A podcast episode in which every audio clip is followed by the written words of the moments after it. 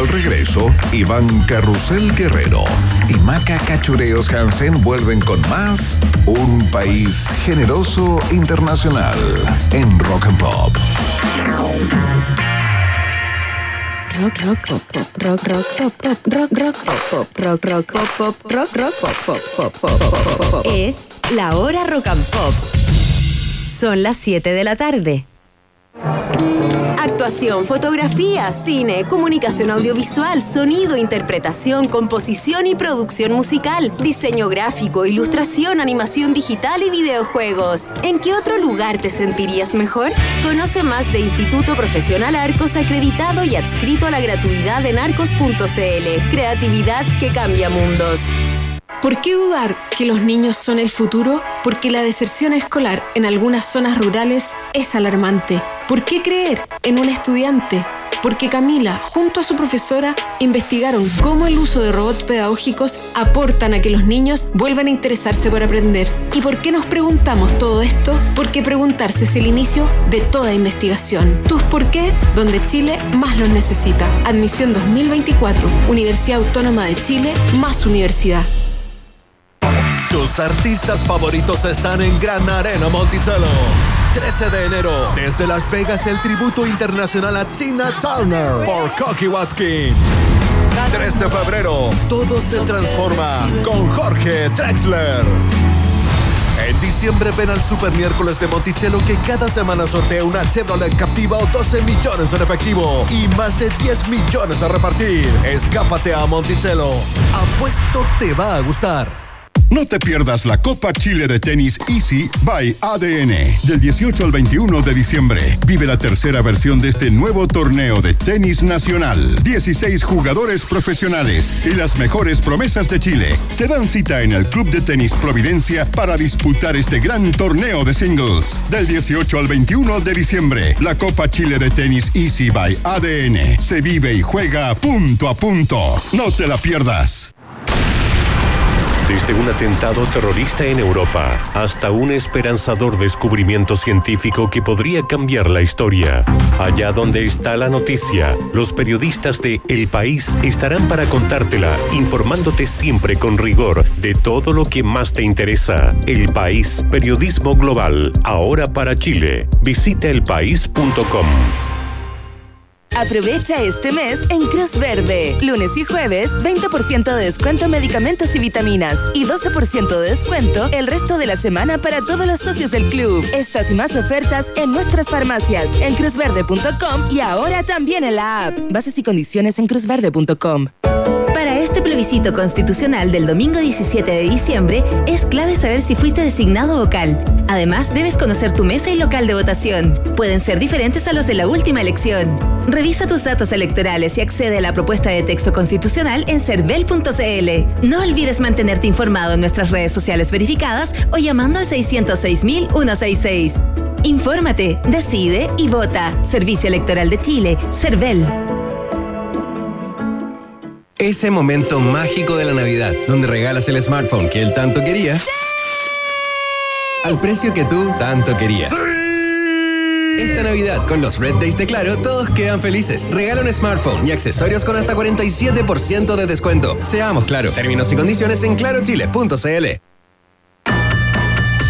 En Rock and Pop, Iván Acapulco Guerrero y Maca Cachagua Hansen vuelven a colorear la plurinacional bandera de un país generoso internacional en la 94.1.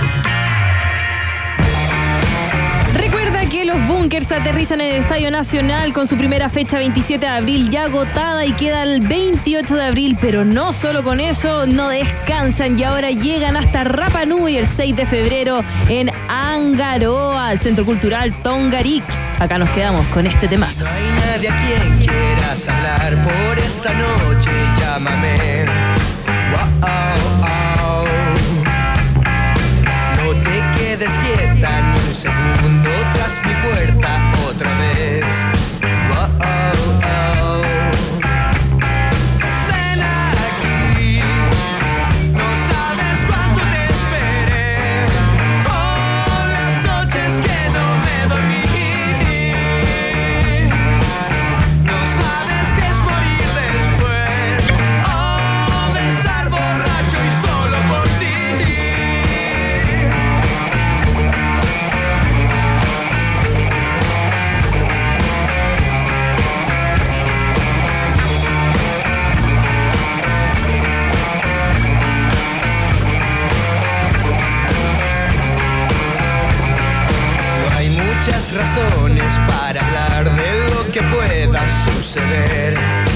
esta vez. Sé que te has cansado de planear siempre tu vida sin querer.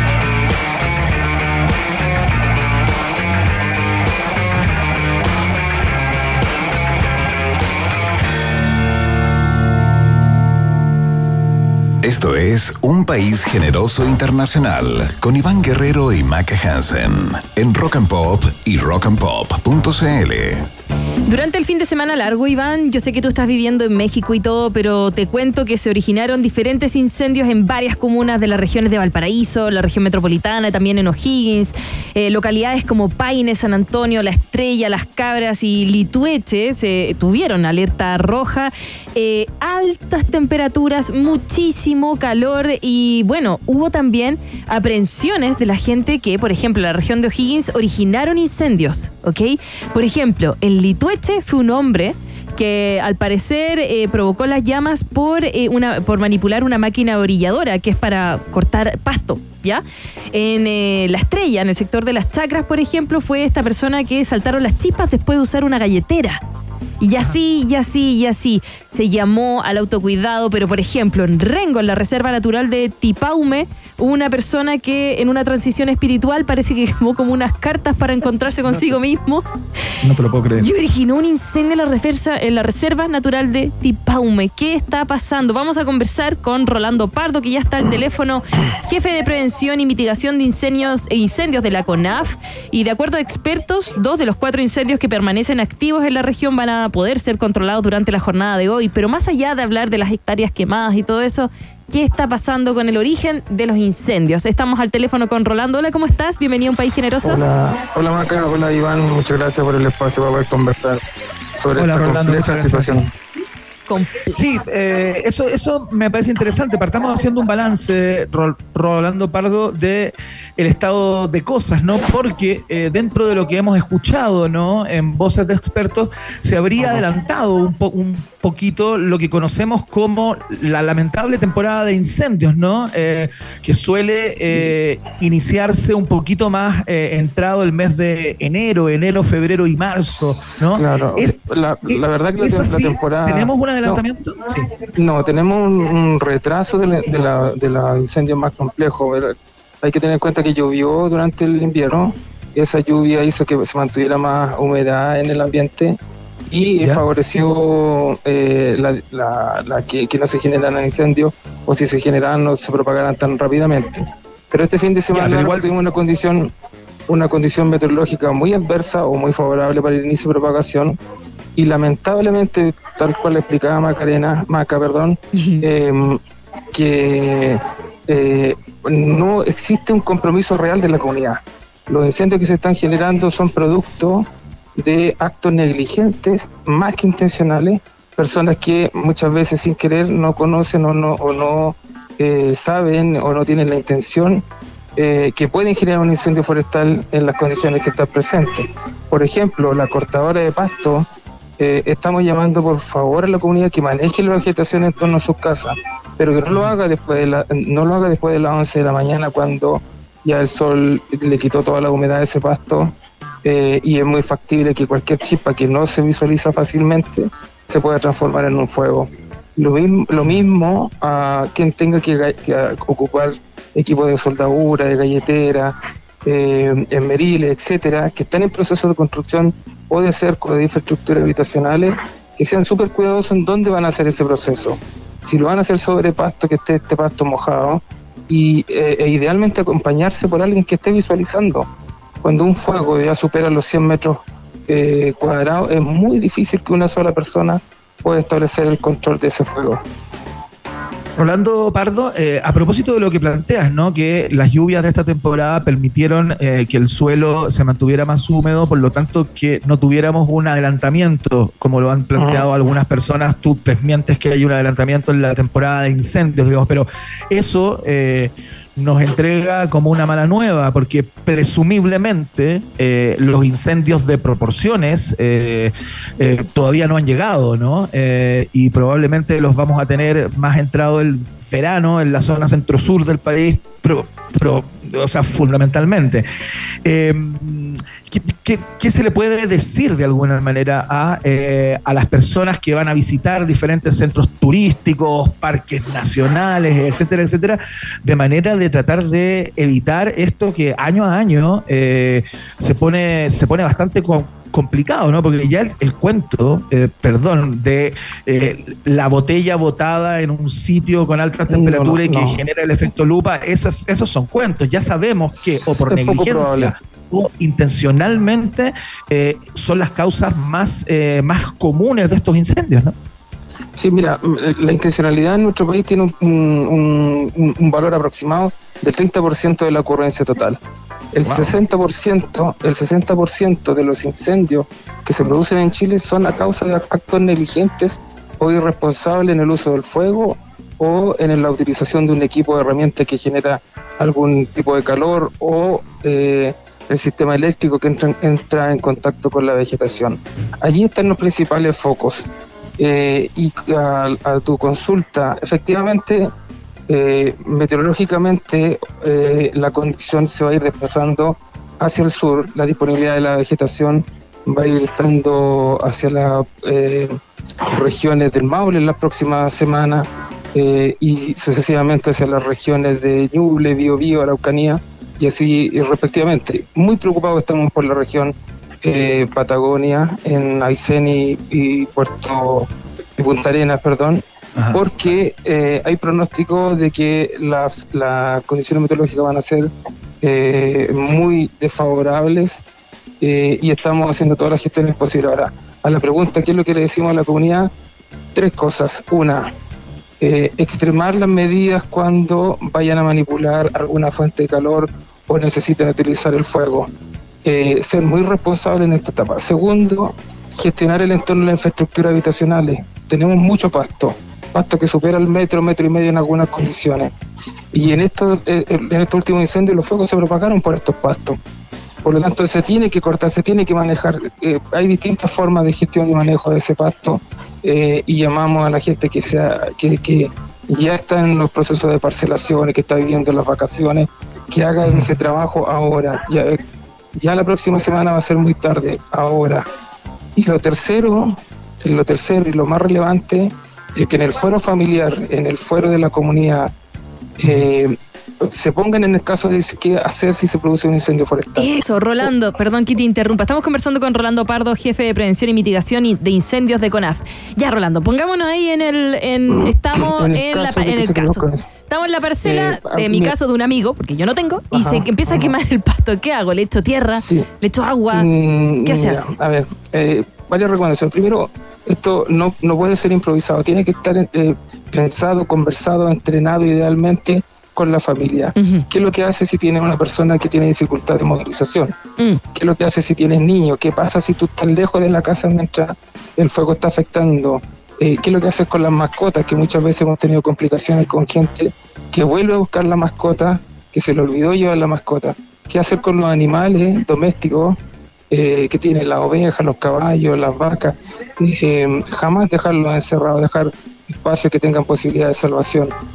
Eh, y, y- y- y- ponerse en caso de cuando ocurre un incendio forestal lo más probable es que se corte la luz lo más probable es que se pueda afectar alguna antena de comunicación por lo tanto es factible que se pierda la comunicación no existe teléfono por lo tanto todo tiene que estar previamente conversado a la pregunta a la pregunta tuya de las parcelas las- ahí nos hemos encontrado con un montón de parcelas que como se par- como se generan estas parcelaciones se colocan cercos.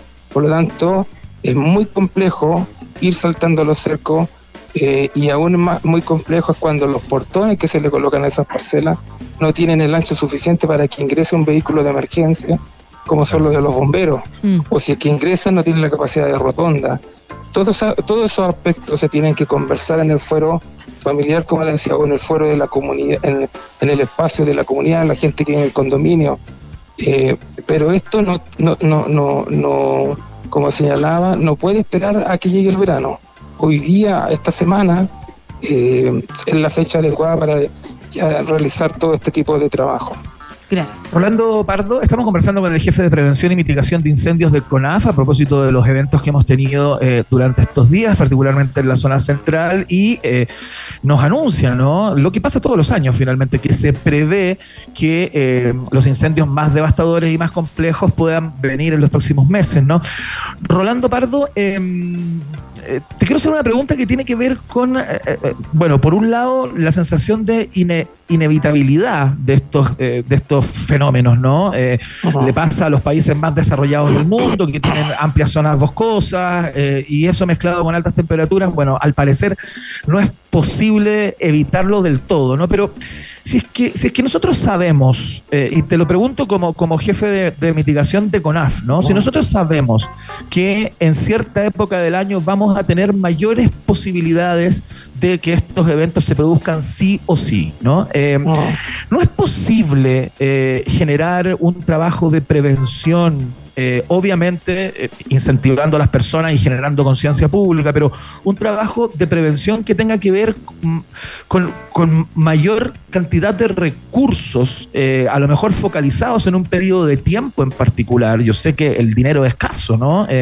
Y, y- y es algo muy difícil de asignar así de manera tan, eh, tan abierta. Yo entiendo que la plata es escasa, pero no es posible evitar en gran medida con una con eh, inversión en aviones, qué sé yo, helicópteros Sí. especializados y todo aquello, eh, que si bien los hay, parecen no ser su- suficientes, ¿no? Cuéntame un poco ese aspecto, si falta inversión acá. Sí, mira, mira, Iván, eh, eh, hiciste varias, varias preguntas, este, pero voy, voy a tratar de, de resumir. Mira, la, mm, independiente de que hayan condiciones meteorológicas muy adversas, fuertes vientos, eh, alta temperatura, baja humedad, el problema que tenemos en nuestro país es que el 99% de los incendios son generados por las personas.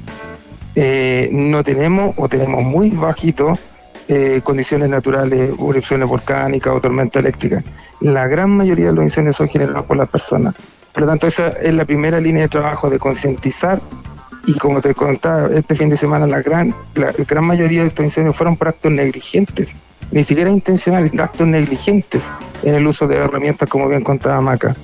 Eh, eso por un lado. Segundo, si no hay vegetación no se propaga el fuego. Por lo tanto, eh, lo que llamamos nosotros es a gestionar la vegetación, particularmente en, en torno a la infraestructura habitacionales. Eh, porque allí asumimos que está la prioridad, obviamente están las personas, están los bienes, eh, y existen incendios forestales que, y aquí tengo que ser súper sincero, no existe capacidad de control. Existen incendios en que ni por más recursos que tengamos, ni por más aviones, ni por más eh, brigadas, etcétera, etcétera, no existe capacidad de control. Y el ejemplo claro es uno que colocas tú, eh, internacional, que es el caso de Canadá, donde se quemaron sobre 15 millones de hectáreas y que no, no tiene limitante o tiene menos limitante de recursos que nosotros. Por lo tanto, eso hay que tenerlo sumamente en cuenta, que existen incendios que no tienen capacidad de control. Y ante eso, solo lo que nos queda es que las casas, la infraestructura crítica, los espacios de alta, alta estén manejados desde el punto de vista eh, de vegetación. Y eso hay que hacerlo todos los años. No es, no, no es suficiente que se haga una vez, sino que todos los años. Y lo tercero y más complejo, perdón, termino el tiro, y lo, y lo más Sí, complejo dale, dale. es que tenemos un, un- un desorden eh, eh, o nos falta mucho planificación territorial. El ordenamiento ter- territorial en nuestro país está muy desordenado. Se han colocado un montón de casas, parcelas en zonas de alto riesgo. No hay regulación en quién coloca una casa o cómo son las condiciones de las casas que se colocan en el terreno. Entonces, ya no son solo incendios forestales que se propagan solo por vegetación, sino que por infraestructura eh, habitacional o infraestructuras críticas. Ya, entonces no hay problemas de recursos, eh, no es, un- Rolando no es un Pardo, problema, independiente. no es un problema de recursos. Sí, independiente de que sepamos que, eh, aunque hagamos 200 o 300 campañas de concientización, vamos a tener personas que, eh, o por negligencia, o por maldad, Accidente, o por simple maldad, sí. van a generar los incendios forestales. Ahí tú, tú dices que después de eso no son importantes los recursos, o no son fundamentales, o no tenemos baja de recursos en ese sentido. Mira, tenemos, hemos incrementado como país significativamente los recursos desde la última emergencia, que se- o sea, de la emergencia que se produjo el 2016 y 2017, que quemó la zona Sí, de Santa claro. Olga y su entorno. Eh, te voy a colocar un solo ejemplo. En ese entonces habían 15 aeronaves. ¿Ya? Hoy día tenemos 73 aeronaves operando en el país. Eh, y lamentablemente eso no son inversiones, esos son gastos. Eh, lo mismo la cantidad de recursos de brigada. Hoy día tenemos sobre 3.000 personas trabajando en, el- en distintos territorios. Y las empresas forestales también aportan una cantidad muy similar a proteger eh, sus plantaciones y su y sus entornos también. Eh, por lo tanto, ha habido un incremento muy significativo, pero tres cosas. Los factores ambientales han cambiado. Antes nos preocupamos cuando teníamos 30 grados. Ahora, Hace cinco años nos empezamos a preocupar cuando teníamos 35, ahora nos estamos preocupando cuando tenemos 40. Eh, y eso todo indica que va al alza permanente. Eh, segundo, eh, claro, podemos tener infinitas cantidades de recursos, pero no tenemos la capacidad, eh, no, o sea, no tenemos la capacidad. Eh, esos recursos no van a ser factibles cuando se produzcan incendios de, de gran magnitud, utilizarlos. Solamente resguardar espacios de, Entonces, el foco, Iván y, y Maca, tienen que estar en que las personas sean muy conscientes en, en- en el uso de las fuentes de calor, muy conscientes en los espacios donde están ubicados. Estamos iniciando vacaciones. Mucha gente citadina se va a desplazar a, a territorios de alta de alto riesgo, eh, que visualicen su entorno, que no apliquen, no utilicen el fuego ni para calentar, ni para eh, a- a- alimentarse o, o calefaccionar, eh, que sean muy conscientes de, de dónde están espacialmente, si se produce un incendio forestal, hacia dónde salir, cómo comunicarse. Si entra una área silvestre, preguntarle a los guardaparques cuáles son los espacios de seguridad, cuál sería la vía de evacuación, etcétera, etcétera. Claro, uno se confía, ¿cierto? Como que no. Absolutamente. sí. No, ah, no, a mí no me va a pasar. Claro. No, ese es un problema en el sur. No, eso afecta a las empresas. Eh, y, y, y, y, y nos encontramos con sorpresas lamentables que, que alguien dijo, yo no tenía idea que una cortadora de pasto podía generar un incendio. Sí, sí, sí. claro. Obviamente la gente no, no, no lo quería hacer eh, con intención. En este caso, al menos, al menos se supo. ajá. ¿Tú crees, Rolando, que quizás las penas son muy bajas? Más o menos de, de son una multa. ¿Cómo funciona eso? No, mira, eh, ay, bueno, eh, no, las penas no son altas, son de 20 años cuando hay intencionalidad y un poco más intensa cuando esa intencionalidad afecta un área silvestre. Eh, cuando no existe dolo son un poco más bajas, pero también tienen considerado penas de cárcel. Ahora, eh, lo complejo en esto es cómo llegar a las personas que generan el incendio, porque es muy distinto a cuando estás en la ciudad, encuentras cámaras, encuentras Claro. eh, alguien que lo vio, alguien que lo registró, etcétera. En el campo es algo distinto, pero estamos haciendo algunos esfuerzos que me, me voy a permitir reservarlo, no te lo puedo contar, pero estamos haciendo algunos esfuerzos justamente para poder mejorar eh, la visibilidad que se genera en los distintos lugares donde existe alta ocurrencia. Eh, justamente para mejorar eso, la, la- la posibilidad de visualizar quién generó o quién genera eh, los incendios. Ahora tenemos, tenemos implementado, y aquí quiero, se va a inflar el, el- el pecho con lo que les voy a contar, pero tenemos 24 unidades que las implementamos, eh, comenzamos investigando los incendios eh, el 2018 y teníamos un, un alcance de 5%. Hoy día tenemos 24 unidades desplazadas en el territorio nacional y estamos llegando al 32% de los incendios investigados. Pretendemos este año llegar al 40%. Bacán. Y eso, eso hace, eh, no- nos, nos facilita, por un lado, orientar bien la gestión de prevención, pero por otro lado, aportar información a la policía y al Ministerio Público, eh, justamente para eh, poder alcanzar a las responsabilidades que significa generar un incendio. Perfecto. Rolando Pardo, jefe de prevención y mitigación de incendios de CONAF, eh, haciendo un completísimo informe respecto de eh, lo que se prevé en los próximos meses a propósito del alza de temperatura y desde el trabajo que se ha hecho también de manera de, eh, de poder evitar catástrofes como la que él recordaba, ¿no? Del año 2016. Rolando, eh, te queremos dar las gracias por este, por este contacto. Muchas bueno, y que tengamos un, un ve- verano más tranquilo desde Más este punto de vista. Muchas gracias por el espacio y entero a, a vuestra entera disposición. Gracias, muchas gracias. Que esté muy bien. Oye, Iván, eh, tenemos tiempo para una canción más, ¿te parece? Me parece fantástico, por favor. Mira, no sé si cae como anillo el dedo, pero vamos a ir con los tres con Eva Río el Sol. Perfecto, bueno, Lo siento. funciona. Ahí va. Sí.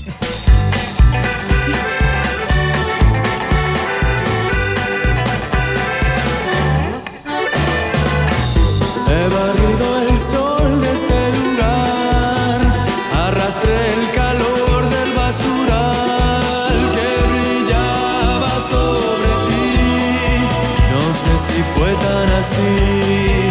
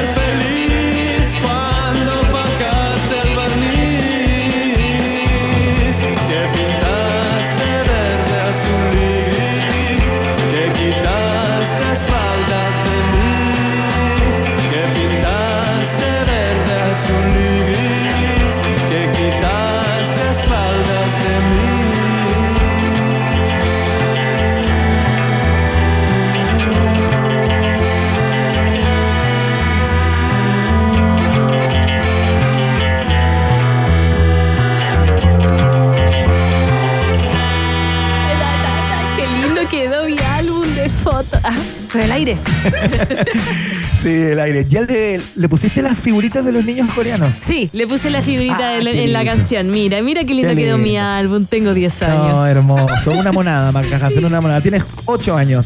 Me encanta. Actuación, fotografía, cine, comunicación audiovisual, sonido, diseño gráfico, multimedia, ilustración, videojuegos. Solo algunas de las alternativas que te entrega Arcos. Es tiempo de creatividad. Estudia en Arcos y descubre un lugar tan distinto y artístico como tú. Conoce más en arcos.cl. Arcos, creatividad que cambia mundos, está en el país generoso. ¿Y por qué son importantes tus preguntas? Porque preguntarse es el inicio de toda investigación. Admisión 2024. Universidad Autónoma de Chile también es parte de este país generoso internacional que se va a una nueva pausa y ya viene el viaje en el tiempo aquí en Rock and Pop. Nos separamos por un instante y al regreso, Iván Gómez Bolaños Guerrero y Maca Gabriela Mistral Hansen siguen confundiéndote en Un País Generoso Internacional de Rock and Pop. Tem- tem- tem- Temperatura. Rock. Temperatura. Pop. Temperatura. Rock and Pop. En Pucón 15 grados, en Santiago. 25 grados. Rock and Pop. Música 24-7. En Arcos todo pasa rápido. Mientras se monta una exposición de ilustraciones, se graba un cortometraje de cine, una alumna de fotografía retrata a un estudiante de producción musical y otro grupo desarrolla un videojuego. Conoce más de Instituto Profesional Arcos acreditado y adscrito a la gratuidad en arcos.cl. Creatividad que cambia mundos. ¿Por qué dudar del buen corazón de un bombero? Porque al salvar vidas, exponen la suya, estresando su corazón. ¿Por qué creer en un estudiante? Porque Daniela, junto a su profesor, desarrollaron EPCA, un programa de evaluación de riesgo cardiovascular que ayudará a miles de bomberos. ¿Y por qué nos preguntamos todo esto? Porque preguntarse es el inicio de toda investigación. ¿Tus por qué? Donde Chile más los necesita. Admisión 2024. Universidad Autónoma de Chile. Más universidad. Tus artistas favoritos están en Gran Arena Monticello. 13 de enero, desde Las Vegas, el tributo internacional a Tina Turner por Cocky Watkins. 3 de febrero, todo se transforma con Jorge Drexler. En diciembre ven al Super Miércoles de Monticello que cada semana sortea una Chevrolet Captiva o 12 millones en efectivo y más de 10 millones a repartir. Escápate a Monticello. Apuesto te va a gustar. Esta temporada nos merecemos un premio para relajarnos. Nueva Royal Guard Golden Lager. Destapa la más suave de nuestras variedades y siente su gran sabor. Royal Guard. Merecido relajo. Disfruta de nuestras recetas con lúpulos especiales responsablemente. Producto para mayores de 18 años. Desde que Iván Zamorano es claro y tiene gigas libres en Chile y roaming incluido, sus mensajes son algo así. Órale, güey, ¿ya vieron las fotos de mis enchiladas? Los que somos claro tenemos gigas libres en Chile por 10.990 y si vas a viajar, roaming incluido. Seamos claro. Términos y condiciones en clarochile.cl. Los precios que tu bolsillo necesita están en Maicao, porque ahora Maicao también es farmacia. Si voy a comprar remedios, voy a Maicao, porque ahí los precios son muy baratos. Además, lunes y viernes hay un 30% de descuento en remedios y vitaminas. Busca tu local Maicao con farmacia más cercano en maicao.cl. Maicao, precios muy baratos que convienen el doble. Ahora el Club Entel trae beneficios a 100 pesos y 1000 pesos. ¿Mil? ¿Cien? ¿Qué?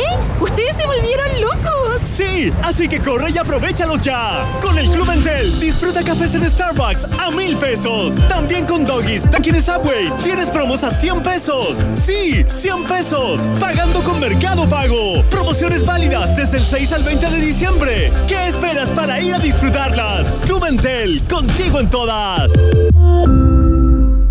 En Seguros Falabella estamos de aniversario. Más de 25 años no se celebran todos los días, como tampoco se celebra todos los días con hasta 35% de descuento en tu seguro de auto full cobertura. Celebremos juntos este aniversario con promociones irrepetibles. Contrátalo en segurosfalabella.com. Seguros Falabella, hace más de 25 años estamos contigo.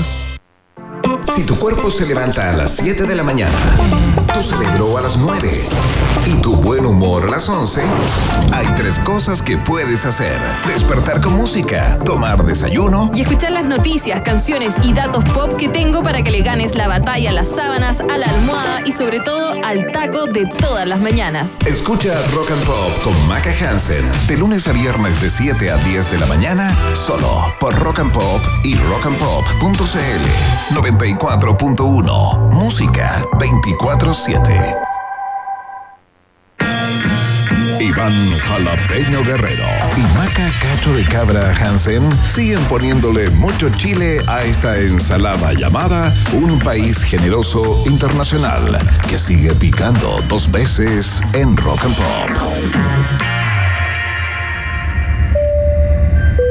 Estimados pasajeros, pónganse cómodos y prepárense para el despegue. Llegó el momento de subirte al DeLorean de la 94.1 y viajar por la historia de nuestra cultura pop. Es el viaje en el tiempo en un país generoso de la rock and pop. Primera estación.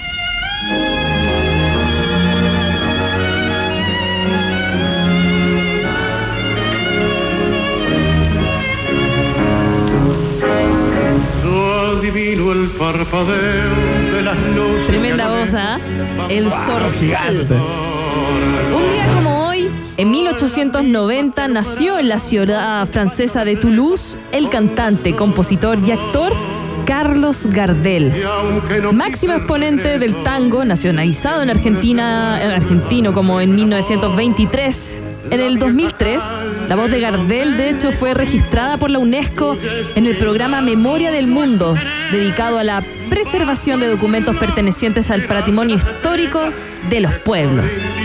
Y como te decía al inicio, nació en Toulouse y se llamaba Charles Gardés. El futuro, Carlos Gardel. Hijo de papá desconocido, con su mamá Berta, llegó a Argentina en 1893. Usó un pasaporte uruguayo con fecha de nacimiento en Tacuarembó en 1887 y alimentó la hipótesis de que había nacido ahí.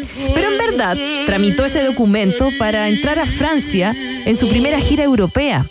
Y en 1923, y así buscó también despistar la- a las autoridades galas para evitar problemas como desertor al servicio militar en un país sensibilizado por la Primera Guerra. Después de ese viaje, pasó a usar su documentación argentina. La casa natal, la partida de nacimiento y su propio testamento de comienzos de 1935 documentan su origen y ahí se dice que claro, nació en Francia. Bueno, pero finalmente se hizo argentino. Es que había un, ahí un, un problema grande. Bueno, la grabación de Mi Noche Triste en 1917 marca el inicio del tango canción. Compartió un dúo con José Razzano y luego siguió su carrera solista marcada en sus últimos años por la asociación con el poeta Alfredo Lepera, con quien compuso clásicos como Mi Buenos Aires querido. Em, no habrá más penas ni olvido, Volver y Rubias de Nueva York. Dio el salto al cine sonoro y en la cumbre de su estrellato, Iván, cuando estaba ahí, falleció junto al poeta Alfredo Lepera y varios de sus músicos en un accidente aéreo en Medellín el 24 de junio de 1935. Su natalicio, su cumpleaños, también se celebra el Día del Tango, una efeméride que comparte con el compositor Julio De Caro. Oye, ¿sabéis que eh, un solo acápite a propósito de la muerte eh, muere en Medellín, Colombia, justamente en un accidente aéreo? Ya estaba aterrizando allí. eh, venía de otra ciudad colombiana, no me acuerdo si de Bogotá o de Cali. Y en ese tiempo, lo que se hacía acá mucho era eh, las estrategias de promoción, digamos. Eh, eran en las radios, ¿no? Eh, era a través de las radios en ese tiempo donde ocurría absolutamente todo, no había Sí. tele, qué sé yo, eh, y esos eran los lugares en donde, en donde se agolpaban los fans y cuentan que durante esa gira que llevó a Carlos Gardel a Colombia, era tal la cantidad de gente que se a las afueras de las estaciones de radio donde este tipo iba, que tenía que cortar calles, eh, tenía que meterse la policía a tratar de ordenar un poco esta locura, porque lo que generaba Carlos Gardel era tal histeria colectiva eh, y demencia que eh, las ciudades en donde el tipo estaba se transformaban prácticamente por completo. Eh, era una locura y, y muere de alguna manera en condiciones bastante curiosas. Un accidente bien absurdo eh, que termina con la vida de Carlos Gardel en esa gira en donde estaba dejando la patada. Chao, ¿por qué siempre pasa que cuando estás ahí, Iván, ahí volando como ícaro, se te queman las alas y caes, ¿o no? Pucha. Qué linda metáfora, Maca, qué cosa hermosa. Vamos a la próxima estación. Próxima estación.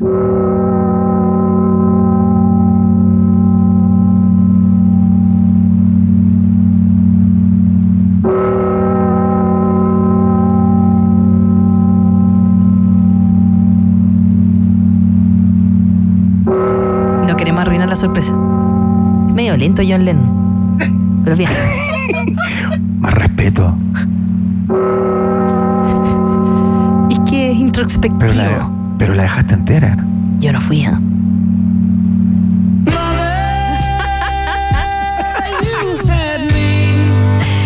Un día como hoy, en 1970, John Lennon se lanza en Londres con el álbum John Lennon Plastic Ono Band, el primero de estudio del ex miembro de The Beatles, considerado uno de los más refinados del músico y compositor de la legendaria banda británica. En 1969, Lennon había editado tres discos experimentales junto a Yoko Ono, su pareja.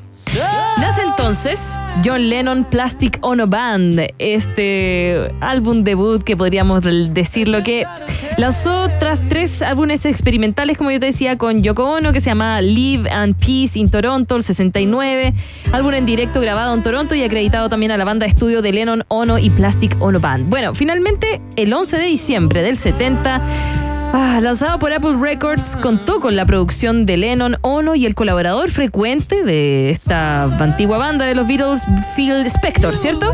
Reconocido Sí, claro. también. Se lanzó como un único sencillo el tema Mother, que tenemos de fondo, con el que abre este discazo y dedicado a su mamá. Como concepto, el álbum fue el resultado de varios traumas de infancia de Lennon, así como el cierre de su etapa con The Beatles, por lo que es considerado uno de los álbumes más sofisticados y mejor grabados y trabajados de la carrera solista de Lennon y una grabación histórica, llegando a considerarse como uno de los mejores trabajos de la historia de la música y uno de los discos más importantes del desarrollo del rock alternativo. En el 2020, la revista estadounidense Rolling Stone ubicó este discazo en el puesto 85 dentro de los 500 mejores álbumes de todos los tiempos. Qué lindo que es. Hermoso. Bueno, es que tras la separación oficial de The Beatles en abril del 70, tanto Lennon como Ono desarrollaron una terapia primal bajo la supervisión del terapeuta y amigo personal de la pareja, Arthur Hanov, durante cuatro meses en Los Ángeles. Forzados a confrontar sus traumas infantiles en terapia, Lennon acabaría por sumergirse y ver por qué estaba tan enojado y dónde salía el dolor de sus composiciones. De forma similar, el álbum de Yoko, eh, Yoko Ono Plastic Ono Band, sirvió también como medio de catarsis para ella. ¿Ok? Fue un trabajo de pareja, de terapia. Mira qué lindo. Que salió linda por su por el lado de Lennon. no, no digo nada contra Yoko Ono, tampoco quiero que me funen. A lo largo del álbum, Lennon entonces abarca un gran número de temas, desde el abandono de sus padres en Mother hasta las diferencias entre estratos sociales en Working Class Hero, pasando por la renuncia a los héroes de la cultura popular, incluidos los propios Beatles en God, que tenemos de fondo, donde declara, junto a Yoko, su independencia y la creencia del uno en el otro. Ese amor eterno, ¿no? tan ideal, tan perfecto. Está perfecto, mentira. O después tuvo su Ah. semana de, de Sí, tuvo una semana de locura. ¿eh? De. Sí, de, de potoloco. De la verdad. Oye, pero este es un discazo, ¿ah? gran, gran estación esta Maca Hansen y la recomendación para que escuchen el disco. Vamos a la tercera. Próxima estación. A propósito de los Beatles. Yes. De Adre está puesta ahí, porque el año 2012 fallece Ravi Shankar. A los 92 años murió en San Diego el principal exponente de la música india, virtuoso del citar, acercó a la música oriental a Occidente, en especial a través de su vínculo con el Beatle George Harrison en los 60 y fue padre también de la cantante Nora Jones, la misma que canta Sunrise, ya no me hagan cantar. Eh, Uy, qué lindo te salió eso. me salió bien. Ravi Shankar fue un músico indio conocido mundialmente por su citar, que lo estamos escuchando de fondo. Y también te quiero contar que pertenecía al Pandit. Ah, Pandit, eh, perdón, se llamaba Pandit Ravi Shankar y era un Brahmana. Ahí sí, un Brahmana. Es decir, pertenecía a la casta sacerdotal india propia de los artistas y los músicos. Tuvo una tremenda carrera. En 1998 recibió el eh, Polar Music Prize, un premio concedido por la Real Academia de Suecia de la Música. El 99 tuvo el premio Bharat Ratna, que es la condecoración y honor supremo de la India, concedido por altos eh, y elevados niveles de servicio a la nación. O sea, le dieron el premio máximo del mundo mundial. Y Y actualmente. fue quien le enseñó a tocar el, el, la cítara, el citar a, a Sí, pero nadie le importa. Harrison. Sí, sí. Pero actualmente, pues.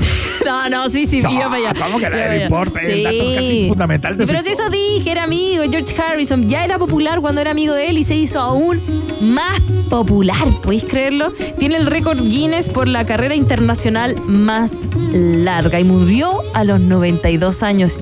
Estamos escuchando, por ejemplo, una parte de lo que fue su último concierto. Ah, mira, qué bonito. Qué buena. Qué buena. Murió un día como hoy, el año 2012. Próxima estación.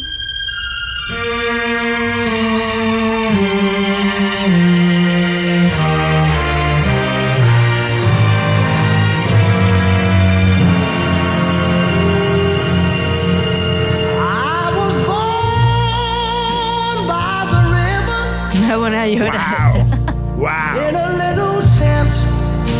Uno de mis artistas favoritos, Iván, así que tenía que dedicarle una tremenda estación. Por favor, pónganse de pie. No, vamos a ver si lo logra. Tengo miedo a la muerte y no sé qué puede pasar ahí fuera. Eso canta Sam Cooke en su último hit, A Change is Gonna Come, y lo estamos escuchando de fondo. Grabado pocos días antes de su muerte y en el que es visible la influencia de Bob Dylan. Ahí dice, I'm afraid to die. Tengo miedo a morir. Porque no sé qué hay ahí afuera. Quizás a muchos les suene como un personaje ya lejano en la memoria, pero se trata de un artista de importancia inconmensurable.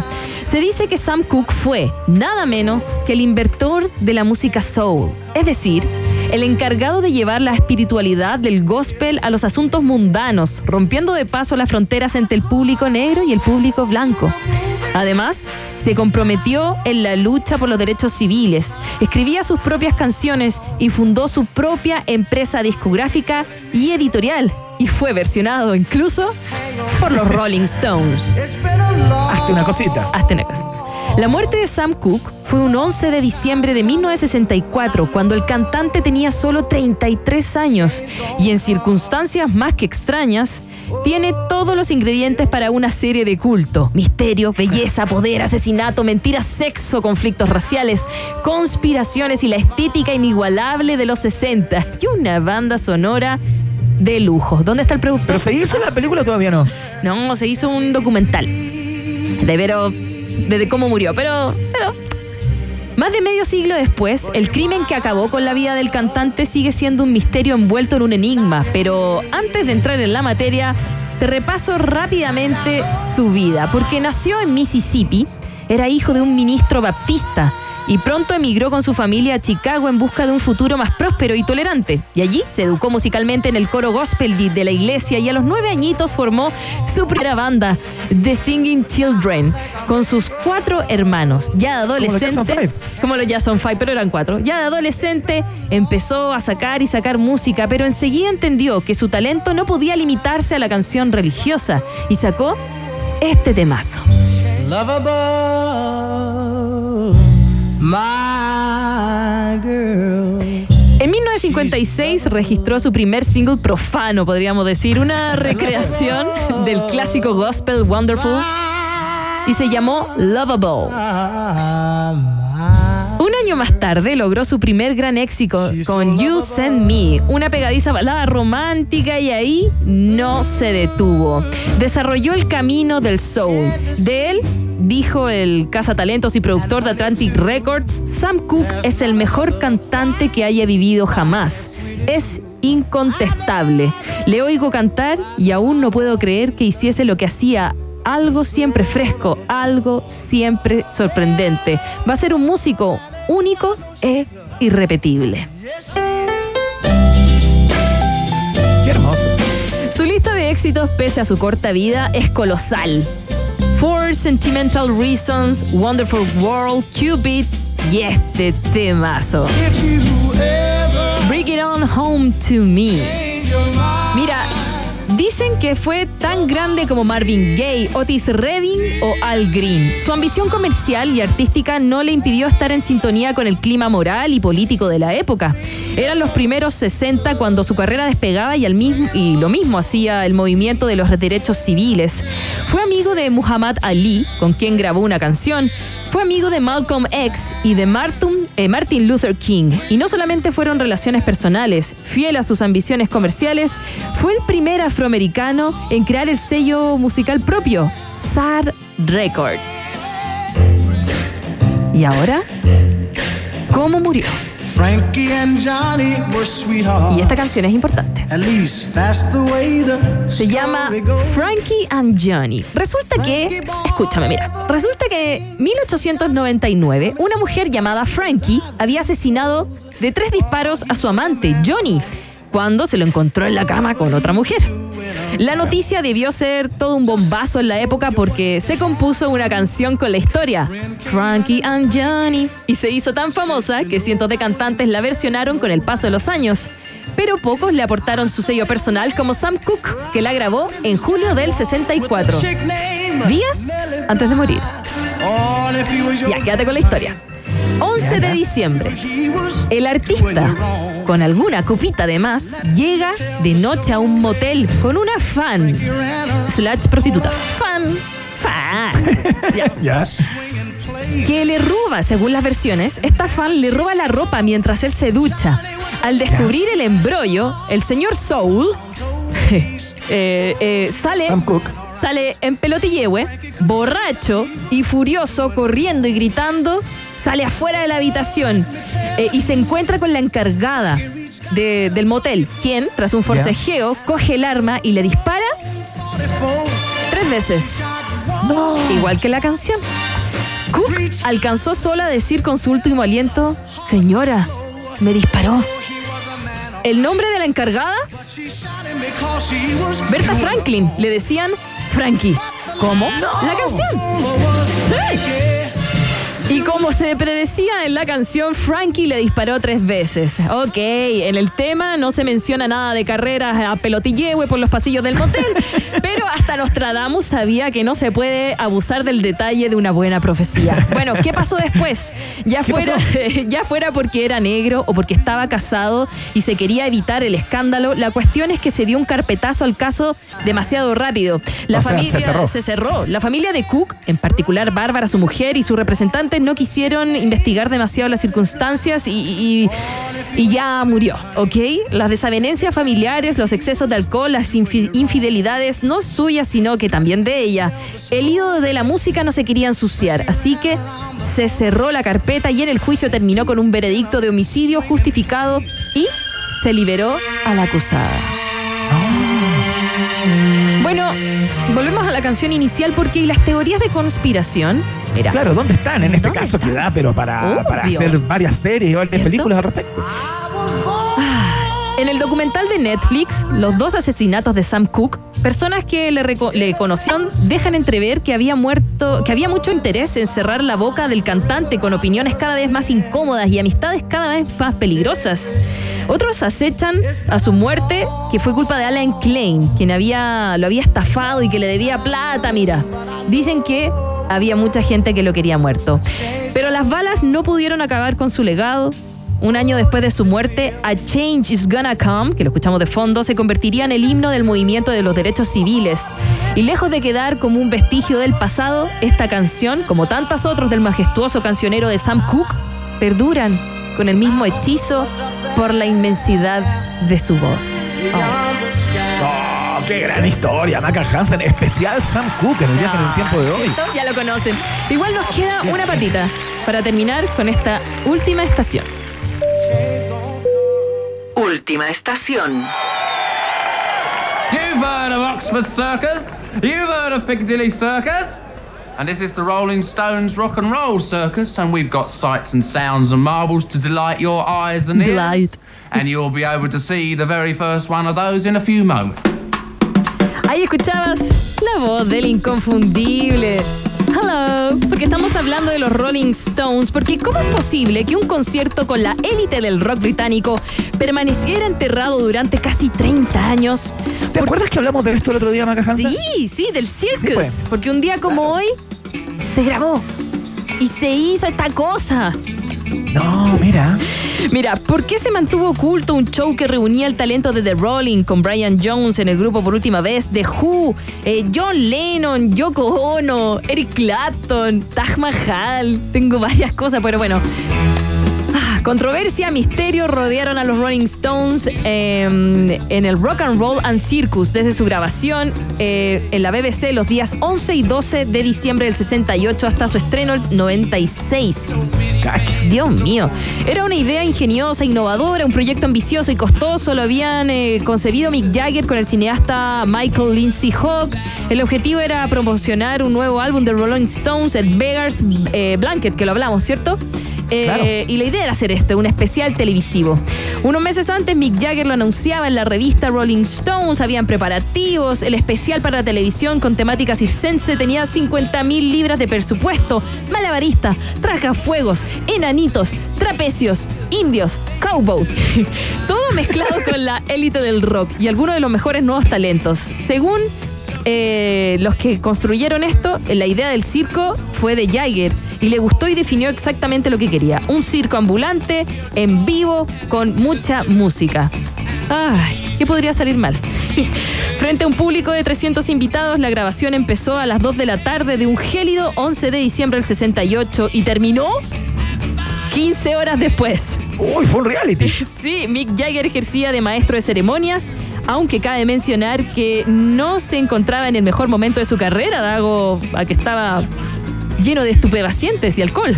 El rodaje fue muy lento, había paradas entre actuaciones, lapsos que se hicieron más largo de lo previsto y duró 15 horas. No obstante, todos los artistas que participaron en aquel espectáculo lo recordarán después como un momento único e inolvidable. John Lennon dijo, la primera vez que actuó sin los Beatles en años eh, fue en Rock and Roll Circus y fue maravilloso. The Rolling Stones salían a escena en la última parte del show, ya que la madrugada del 12 de diciembre había durado ya 15 horas. Nadie pensaba que la wea iba a durar dos días. Para, Claro, ¿qué onda? para entonces, tanto el público como la mayor parte de los componentes del grupo estaban raj, perdón, estaban cansados, ya no querían más. Solo el enorme entusiasmo de Jagger y el nivel de cocaína que tenía en su cuerpo y la vitalidad hicieron que siguiera adelante. El director del show contó en una entrevista que los Stones no salieron hasta las 2 de la mañana y se juntaron a las 2 de la tarde. Ellos eran los anfitriones. Sin embargo, parece que alguien, alguien, alguien tenía la culpa. La culpa fue fue de The Who. ¿De quién? ¿De? ¿De quién? ¿De quién? ¿De, de quién? Year. Pero las 15 horas de rodaje y el intenso trabajo de decenas de músicos técnicos y artistas quedó en nada. En principio, cuando Jagger vio la primera edición de The Rolling Stones Rock and Roll Circus, se sintió tan decepcionado con él mismo y con la actuación de la banda que canceló su emisión y mantuvo oculta la película. Según el director, en una entrevista con la revista Rock Seller,